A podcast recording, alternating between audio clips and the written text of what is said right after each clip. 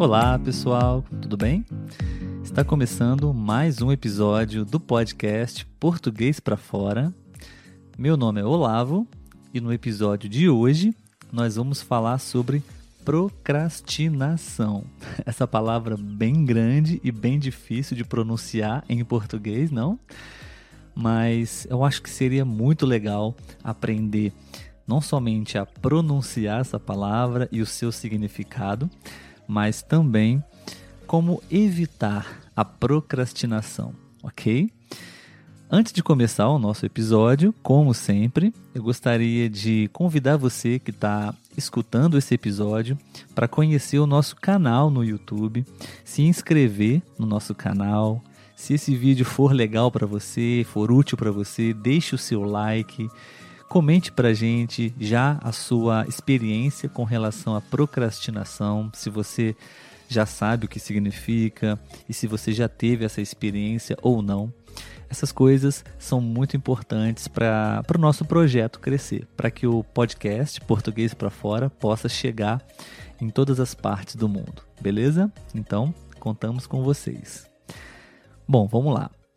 Procrastinação. Né? O que significa essa palavra e como deixar de procrastinar?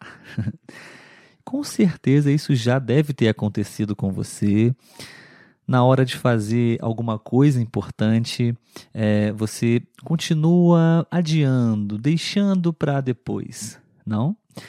Procrastinar é justamente deixar para mais tarde algo que você deveria fazer agora. É o ato de postergar a realização de uma coisa importante que, se não for feita, pode trazer sérias consequências indesejadas, né? Procrastinação acontece quando a gente evita o início de uma atividade. Vamos pensar em um estudante, por exemplo, que recebe uma tarefa de escrever um artigo para entregar para o professor, no prazo de 30 dias, um mês, por exemplo. Ele sabe que o artigo é complexo e difícil de fazer, né? Por isso, ele precisa e deve começar a fazer o quanto antes para dar tempo. Na hora que esse estudante deveria iniciar o trabalho, ele resolve sentar para assistir um pouquinho de TV antes de começar. Acaba se acomodando no sofá e assiste um filme inteiro até o fim. Ele pensa: tudo bem, amanhã eu começo, ainda tenho bastante tempo. No dia seguinte, ele senta para começar a trabalhar no texto. Mas antes, ele resolve dar uma conferidinha rápida nas redes sociais. Acaba que consome todo o tempo que ele tinha disponível, vendo todas as postagens que ele achou interessante. Dia após dia, ele vai encontrando distrações e empurrando o início do processo mais para frente. Chega a última semana e ele começa a trabalhar desesperadamente no artigo. E o pior, ele deixa a maior parte por último. Chega na hora e entrega o resultado do seu trabalho da forma que deu. Bom, pessoal, não é de se admirar que deva ter saído uma porcaria. então, procrastinar é isso, pessoal. É deixar para o último momento o que deve ser feito agora algumas características e causas da procrastinação.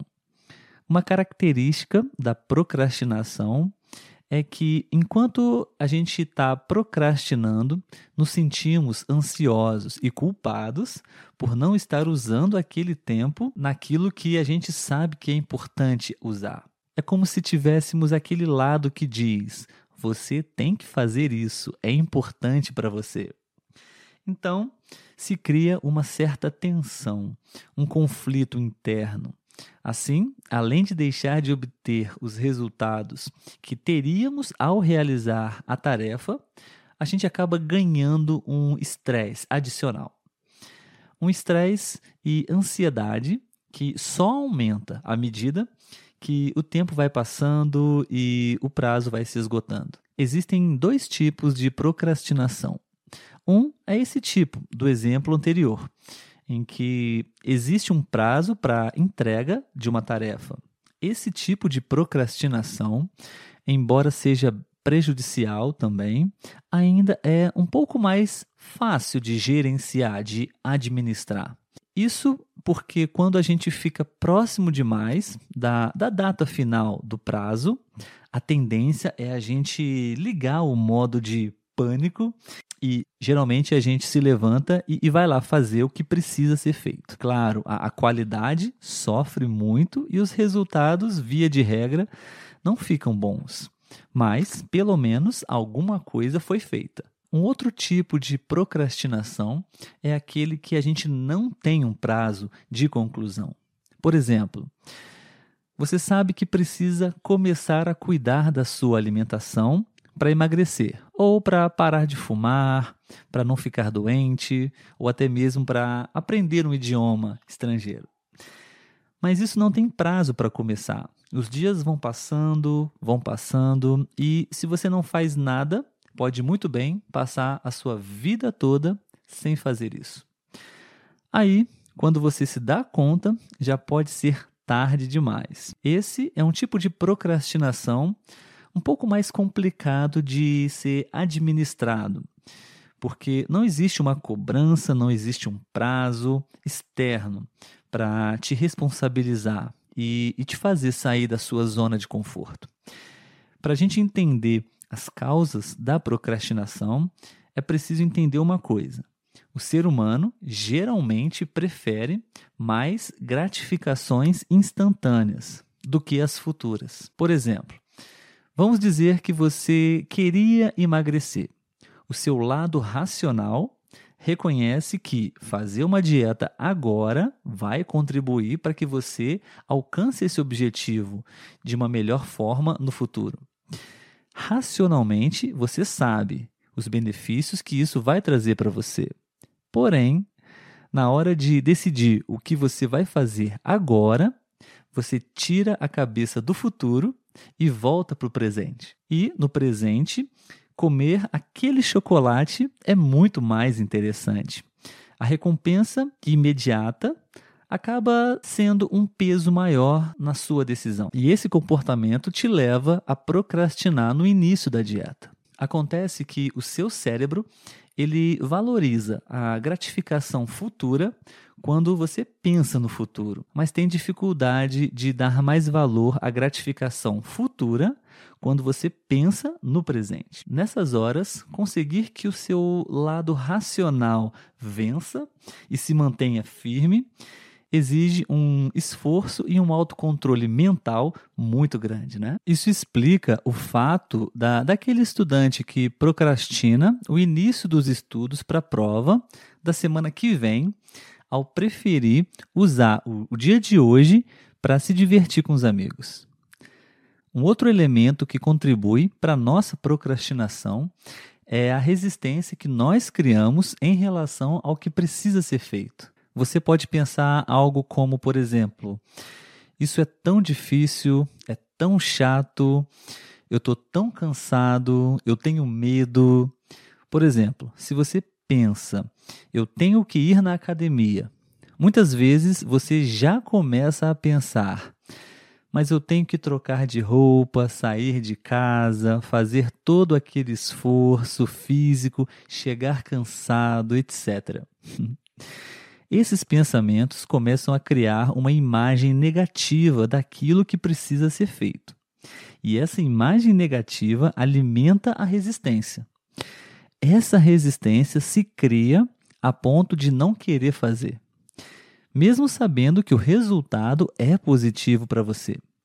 Por isso, é preciso ter muito cuidado para não associar a negatividade nas atividades que precisam ser feitas naquela questão. Agora, como deixar de procrastinar? O hábito da procrastinação, ele pode comprometer a realização de uma série de coisas que consideramos importantes para a nossa vida. Por isso, é, é algo que precisamos aprender a combater, certo? Bom, eu vou deixar aqui para vocês algumas dicas de como vocês podem vencer a procrastinação e retomar o controle das suas próprias atitudes quando chega esse momento. Primeira coisa, manter o foco na motivação, tá? Pense no resultado que você vai ter. Quais são os seus ganhos com esse esforço? Mantenha o foco nisso. Então, deixe esses sentimentos aos poucos tomar conta dos sentimentos de resistência, até passar por cima deles, ok?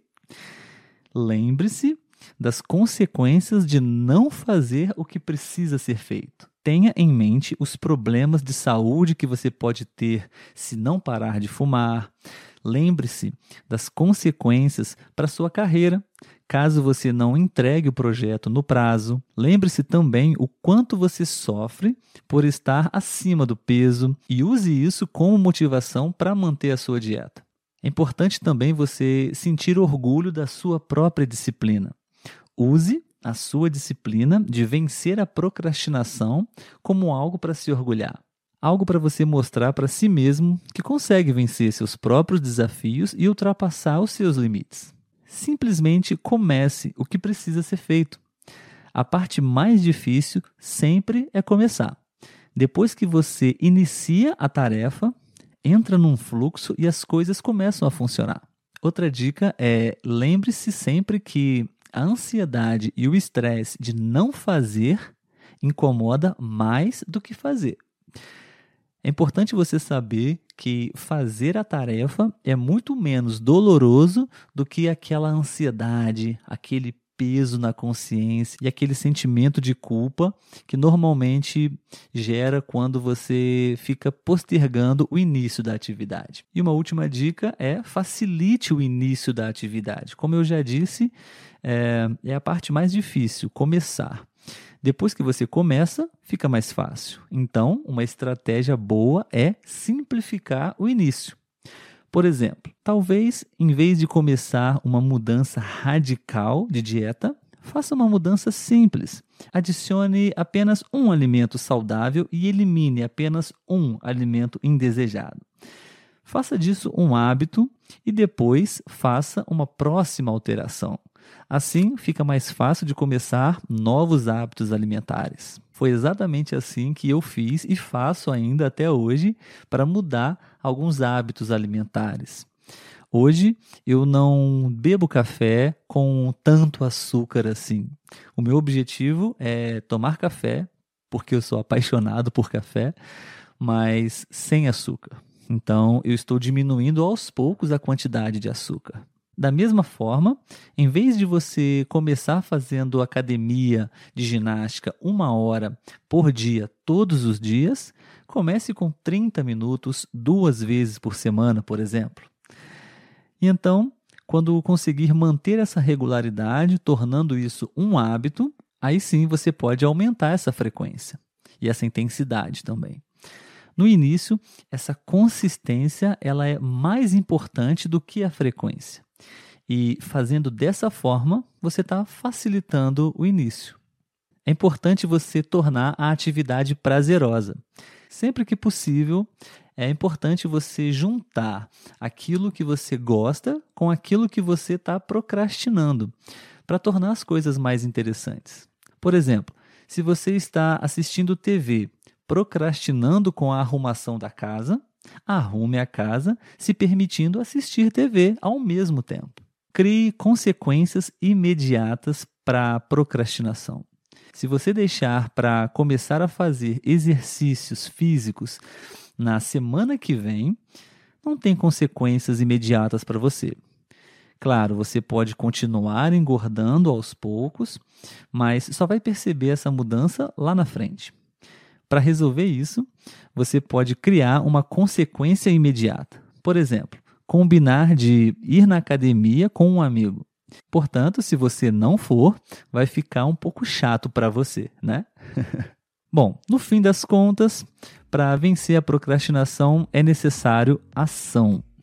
Quanto mais você procrastinar, pior vai ficar. Quando a gente consegue parar de procrastinar, mesmo que momentaneamente, a gente se sente satisfeito e contente por nossa capacidade de realização, não? Essas vitórias, elas precisam servir como uma grande fonte de motivação para fazer a gente tomar as atitudes necessárias. Por mais que o seu lado imediatista queira satisfazer as suas necessidades do momento, você precisa trazer o seu lado racional para o jogo, ok? Lembre-se, ele sempre pode vencer essa batalha. Enfim, pessoal, esse foi o episódio de hoje. Espero que vocês tenham gostado e não vamos procrastinar, ok? Comece agora. Até lá, tchau, tchau.